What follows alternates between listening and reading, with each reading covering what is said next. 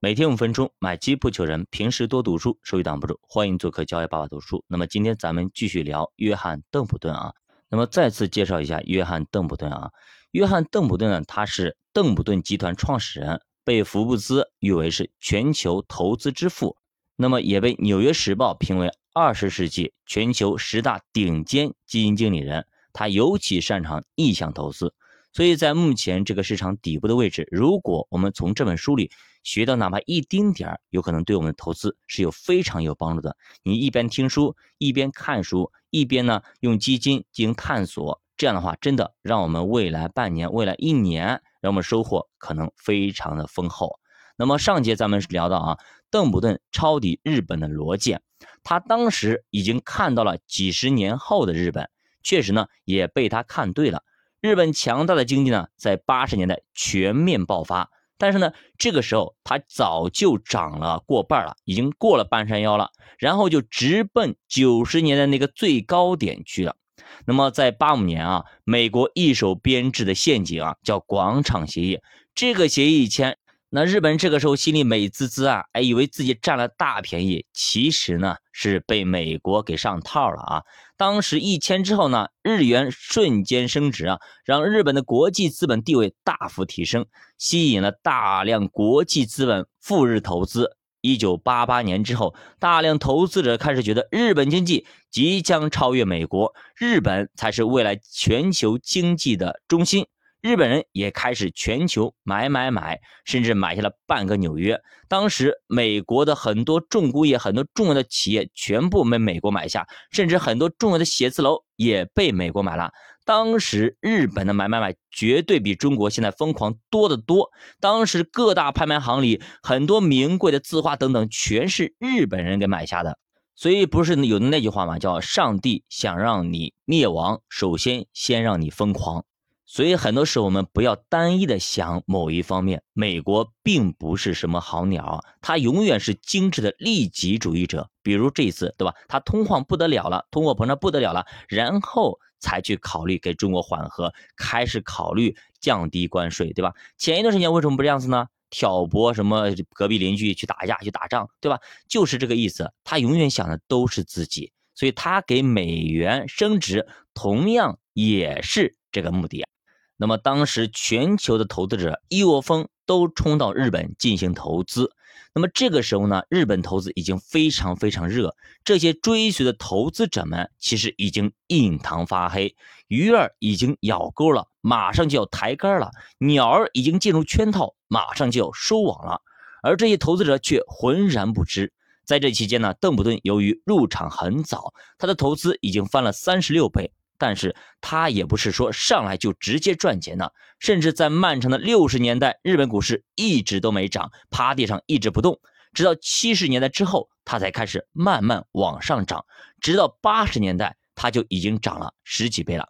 一九八九年，邓普顿做了一个惊人的决定，清仓卖出，带着钱撤出了日本市场。这让我想到另外一位投资大师啊，他叫利弗莫尔，那么精准，那么每次都是那么的。干脆那么的果断，那么邓普顿为何会未卜先知呢？当时也有很多的客户批评他，你卖的太早了，现在日本这么好的行情，你为啥要卖呢？他到底看到了什么呢？那其实呢，跟巴菲特卖出的理由一样，这个时候的邓普顿找到了更加便宜的机会，而这个机会呢，跟日本的股票相比更加具有吸引力。邓普顿说，如果抓住上涨的股票不放，那么最后。你就不是在投资了，而是在投机，甚至在搏傻。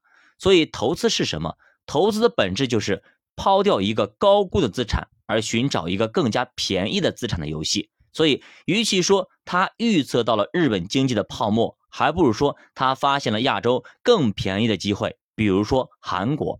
那么，这种投资大师的预测都是通过资产间的价格的比较所得出来的。并不是说拍脑袋决定的，所以他们总是对的。而普通投资者们跟大师的差距就在于，他们只关注价格跟行情，而不去看价值。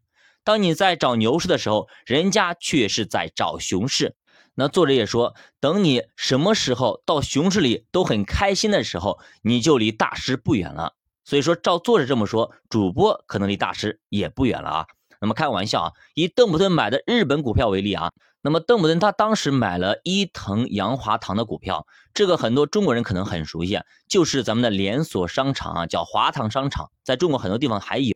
那么当时呢，伊藤洋华堂的市盈率呢是十倍，而它的年化增长率可以达到百分之三十。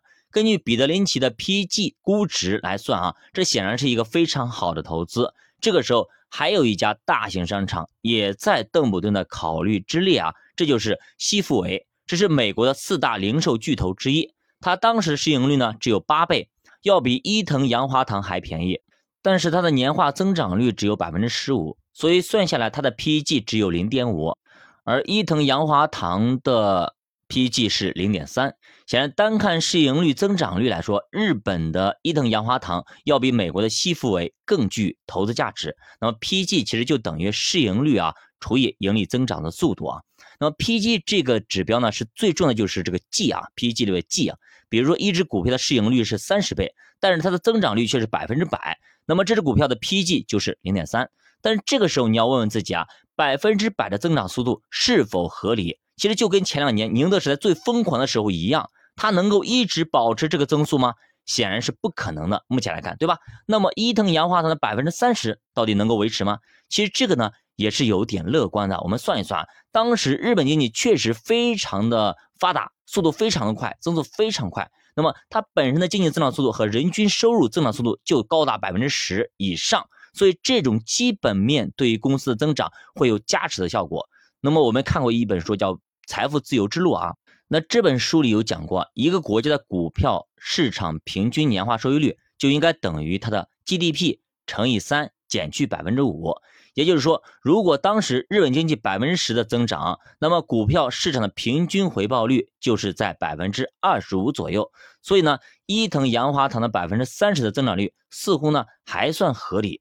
那么什么时候你要卖出它呢？约翰·邓普顿其实有个习惯，让他屡试不爽。那么到底是什么习惯呢？我们下期给大家继续接着讲。小马读书陪你一起慢慢变富。如果大家对投资感兴趣，可以点击主播头像，关注主播新米团。主播新米团里有很多关于投资的一些基本的要领，大家如果有兴趣，可以慢慢学习。只要学习完这波行情，你绝对可以抓得住。再见。